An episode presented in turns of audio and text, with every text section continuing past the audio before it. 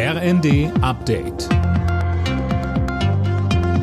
Stündlich neu. Auf den Punkt informiert. Ich bin Sönke Röhling. Nach der Entscheidung, Deutschlands größten Gasimporteur Uniper zu verstaatlichen, fordert die Union, die umstrittene Gasumlage zu kippen.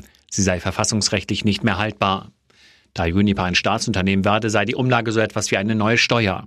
Bundeskanzler Scholz hält aber an der Umlage fest, wie er in der AD sagte. Die Gasumlage ist vom Wirtschaftsminister auf den Weg gebracht worden und von der Regierung dann entsprechend äh, in die Gesetzgebung gebracht worden. Die entsprechenden Verordnungsentscheidungen sind von der Regierung gemeinsam vorbereitet worden und es bleibt ein gemeinsames Vorgehen der Regierung. Russland versucht die Proteste gegen die von Kremlchef Putin angeordnete Teilmobilmachung gewaltsam zu unterdrücken. Über 1300 Demonstranten sollen festgenommen worden sein.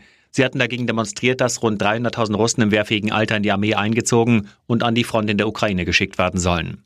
Frankreichs Präsident Macron rief die internationale Gemeinschaft vor der UN-Vollversammlung dazu auf, maximalen Druck auf Putin auszuüben.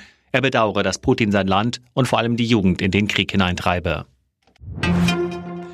In Deutschland wird mit Hochdruck gegen kriminelle Banden ermittelt. Im vergangenen Jahr ist die Zahl der Ermittlungsverfahren um 17 Prozent gestiegen auf gut 700. Das geht aus dem aktuellen BKA-Bericht zur organisierten Kriminalität hervor. Hauptschwerpunkt ist nach wie vor der Drogenhandel. Bundesinnenministerin Faeser sagte. Anders als Terrorismus ist die organisierte Kriminalität nicht geprägt durch Ereignisse, die im kollektiven Gedächtnis bleiben. Aber organisierte Kriminalität ist ein wachsendes Phänomen mit erheblichen Auswirkungen auf unsere Gesellschaft. Mit Rekordinvestitionen will die Deutsche Bahn ihre Zugflotte modernisieren. Über 19 Milliarden Euro sollen bis 2030 für neue Züge und Loks ausgegeben werden.